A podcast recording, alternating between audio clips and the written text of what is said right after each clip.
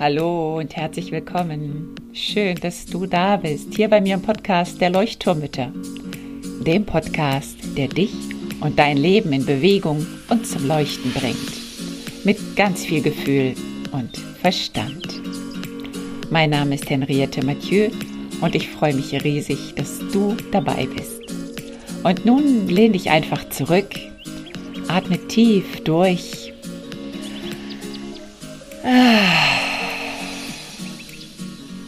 Und entspann dich.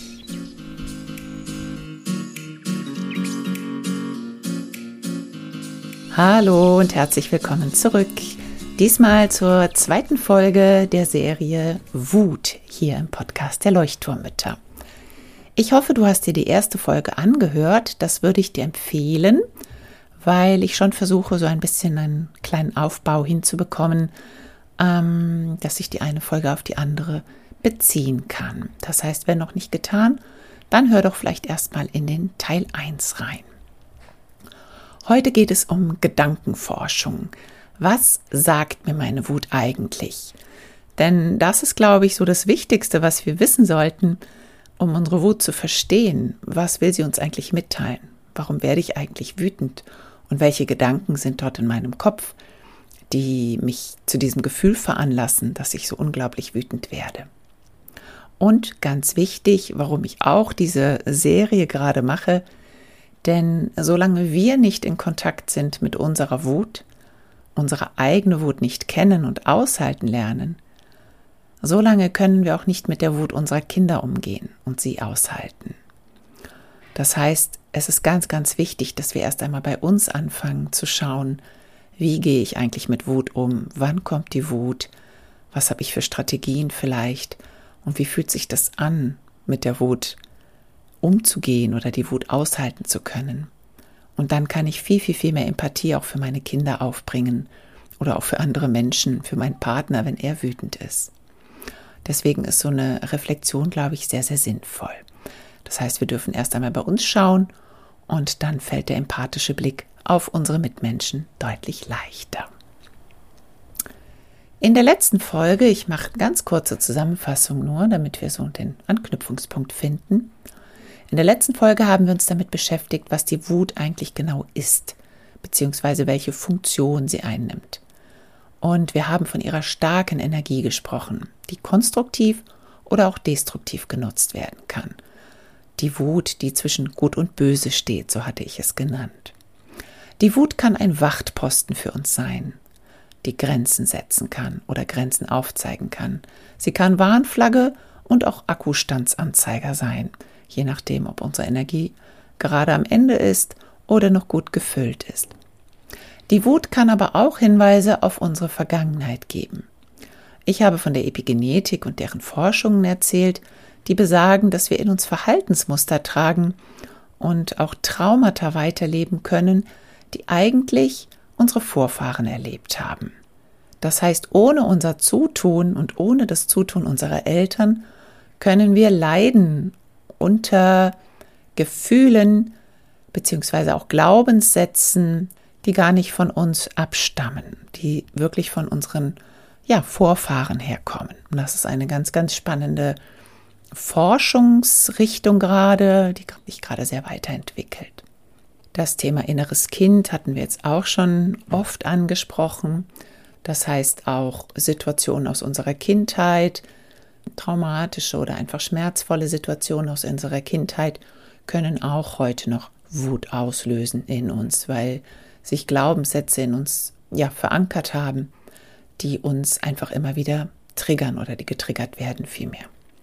Wenn du also das Gefühl hast, dass du mit der Arbeit mit deinem inneren Kind nicht so recht weiterkommst oder dass du das Gefühl hast, dass da einfach noch mehr dahinter steckt, was du nicht so richtig ähm, ja, herauskriegen kannst, dann könnte vielleicht wirklich die Geschichte deiner Familie mit Erziehungsmustern oder Traumata äh, sich in dir auswirken. Das heißt, da hilft es vielleicht einfach mal ein bisschen weiter zurückzuschauen. Ich habe vor kurzem auch erst begriffen, dass ich zum Beispiel zur Kategorie gefühlsstarke Menschen gehöre. Da gibt es auch mittlerweile ganz viel Literatur dazu. Ich hatte so das Gefühl, das boomt so ein bisschen und alle reden von gefühlsstark und hochsensibel und deswegen habe ich mich bewusst davon abgewandt und habe mich jetzt aber doch ähm, zugewandt dem Thema aufgrund meines älteren Sohnes, der einfach sehr, sehr gefühlsstark ist. Und daraufhin habe ich mir dann doch auch mal die Lektüre gegönnt und habe festgestellt, dass ich ganz genauso gefühlsstark bin und dass mir das gar nicht so richtig bewusst war bis dato. Und warum ich das jetzt auch erwähne, weil gefühlsstarke Menschen zum Beispiel Gefühle ganz anders wahrnehmen, vor allen Dingen viel stärker wahrnehmen und sie außerdem noch Schwierigkeiten haben, sich wieder zu regulieren, also wieder runterzukommen. Und das liegt einfach auch im Gehirn bedingt. Das wurde, wurde auch erforscht von Forschern. Und bei gefühlsstarken Menschen bricht die Wut also dadurch viel schneller durch und ist viel stärker, diese Empfindung, als bei anderen Menschen. Und das sollte jetzt keine Entschuldigung sein dafür, nach dem Motto, ich darf jetzt wütender sein als andere, weil ich bin ja gefühlsstark. Nein, aber es erleichtert einfach doch ein bisschen mehr den Umgang mit der eigenen Wut in Bezug auf ja, Selbstmitgefühl, da einfach wirklich mehr Empathie für sich selber zu haben und auch besser zu schauen, inwieweit wir uns selber regulieren können in unseren Gefühlen. Heute soll es vorrangig darum gehen, unsere Gedanken zur Wut genauer unter die Lupe zu nehmen. Das heißt, die Gedanken, die in uns entstehen, wenn wir wütend werden. Und dann auch zu schauen, wie wir diese Gedanken sinnvoll nutzen können. In der letzten Folge erzählte ich von einem gigantischen Wutanfall, der mich selber so überraschte, weil ich schon einfach so lange nicht mehr so einen Wutausbruch hatte und ich mich dann später mit ruhigem Kopf neugierig dran machte, um diesen besser zu verstehen. Ich fragte mich, was wollte mir diese Wut sagen? Was wollte mir die zugrunde liegende Trauer sagen? Denn ich war sehr, sehr traurig, nachdem ich alle meine Wut regelrecht herausgebrüllt hatte. Und nach kurzer Zeit konnte ich den vorherrschenden Gedanken entlarven. Das war dieser Gedanke Hilfe, ich werde nicht wahrgenommen. Und da kam mir auf einmal das Bild von einem kleinen Baby, das in der Wiege liegt und weint und nicht beachtet wird. Ich weiß nicht, ob es damit zu tun hat, dass ich vor einigen Tagen erst zu alten Erziehungsstilen gelesen habe und zu der Empfehlung, dass Kinder eben noch bis in die 70er, 80er Jahre hinein die ersten Monate schon oder direkt nach der Geburt liegen gelassen werden sollten und das Weinen nicht gehört werden sollte, damit sie nicht von Anfang an verwöhnt wurden und dass sie ganz oft nur vierstündlich ja Nahrung bekamen. Und ich möchte das jetzt auch gar nicht vertiefen. Es ist nur dieses Bild, das mir kam von einem kleinen Kind, einem Säugling, das nicht gehört wird. Und dieses nicht gehört werden, dieses nicht respektiert werden, das ist einfach ein ganz typisches oder ein ganz typischer Gedanke für unsere Wut oder wenn unsere Wut auftaucht, ist sie generell ein Anzeiger für fehlende Beachtung. Das sagen ganz, ganz viele Mütter, dass das so der vorherrschende Gedanke ist. Ich werde nicht gehört, ich werde nicht respektiert, nicht gesehen oder eben nicht beachtet, nicht wahrgenommen. Und das ist ein ganz elendiger Gedanke, der viel Leidenschaft. Das geht schon fast in die Richtung, ich bin nicht viel wert hier. Und das tut extrem weh denn in gewisser Weise wird meine Existenz dadurch bedroht. Werfen wir einen Blick zu unseren ersten Vorfahren, dann hätte das Ablegen der Kinder tödlich ausgehen können. Es ist also wirklich ein Schutzmechanismus, der in uns liegt und der in der Kindheit sehr, sehr wichtig ist. Und wenn wir das in der Kindheit nicht gespürt haben, dieses wahrgenommen werden, dieses beachtet, gehört und gesehen werden, dann kann das eben sogar bis in unsere Erwachsenentage hinein uns ja triggern, weil es einfach ein Schmerzpunkt in uns ist. Damals war es vielleicht Überlebensangst und heute haben wir furiose Wutausbrüche, weil diese Ängste eventuell in einer völlig anderen und teils banalen Situation getriggert werden können. Auf jeden Fall ist Wut auch immer ein Zeichen für ganz, ganz große Hilflosigkeit. Ich wusste in dieser Situation einfach gar nicht mehr, was ich tun könnte. Es hat mich total überfordert. Ich wollte gerne mein Ziel erreichen Und in dem Moment hatte ich natürlich nur mein Ziel vor Augen und war nicht in der Lage, das Bedürfnis meines Sohnes zu erkennen, sonst wäre es ja gar nicht dazu gekommen. Wut ist aber auch Lebensenergie, die lautstark sagt, ich will mein Leben leben. Wut ist auch Wildheit und Kraft, die nicht weggesperrt werden darf, sondern deren Energie wir ruhig dankbar annehmen dürfen, auch wenn es schwer fällt. Das heißt, so ein Wutausbruch ist auch immer ein Zeichen dafür, dass wir überlegen dürfen, was leben wir im Alltag nicht? An Freiheit, an Selbstbestimmung, an Leichtigkeit. Es ist so dieser Drang nach Leben, den die Wut auch ein bisschen aus uns herausschreit. Und genau deswegen finde ich, ist es so wichtig, dass wir unsere Gedanken erkennen, die uns durch den Kopf gehen, wenn wir wütend sind. Oder eben danach, denn meistens in der Wut selber werden die wenigsten von uns einen ganz klaren Gedanken haben. Ich hatte zumindest in dem Moment gar keinen klaren Gedanken im Kopf. Es war pure Energie, die da durch mich durchrauschte regelrecht.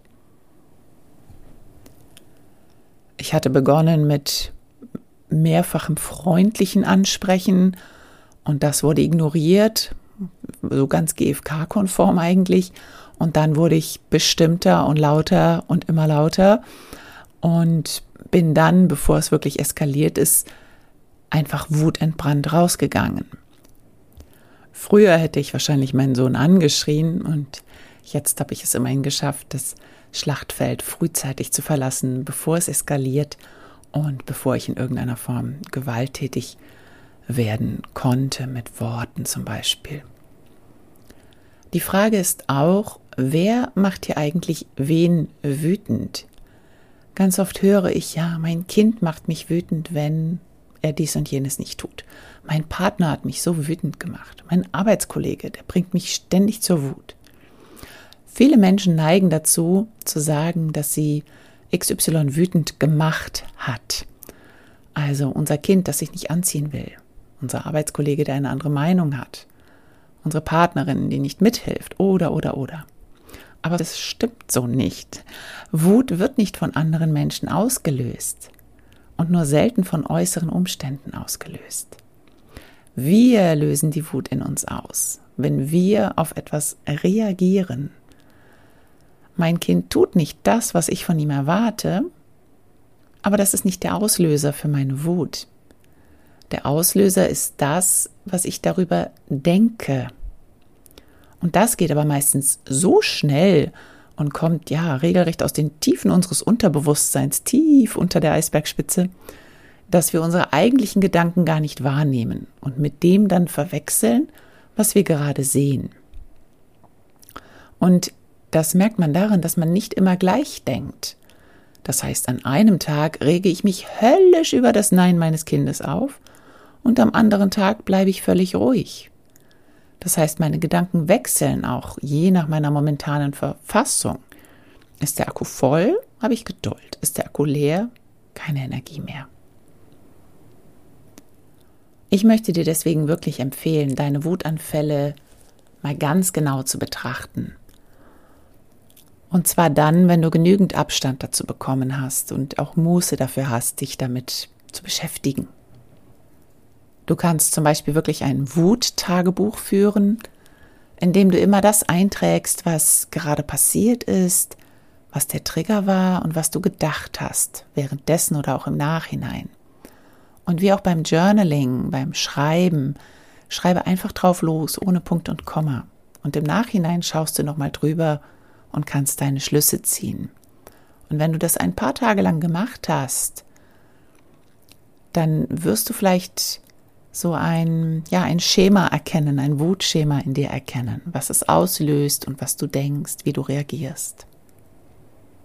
Du kannst genauso gut auch zu deinen Bedürfnissen schauen, die nicht erfüllt wurden, und auch zu anderen Gefühlen, die unter der Wut lagen, was du vielleicht noch gespürt hast, Angst oder Trauer vielleicht.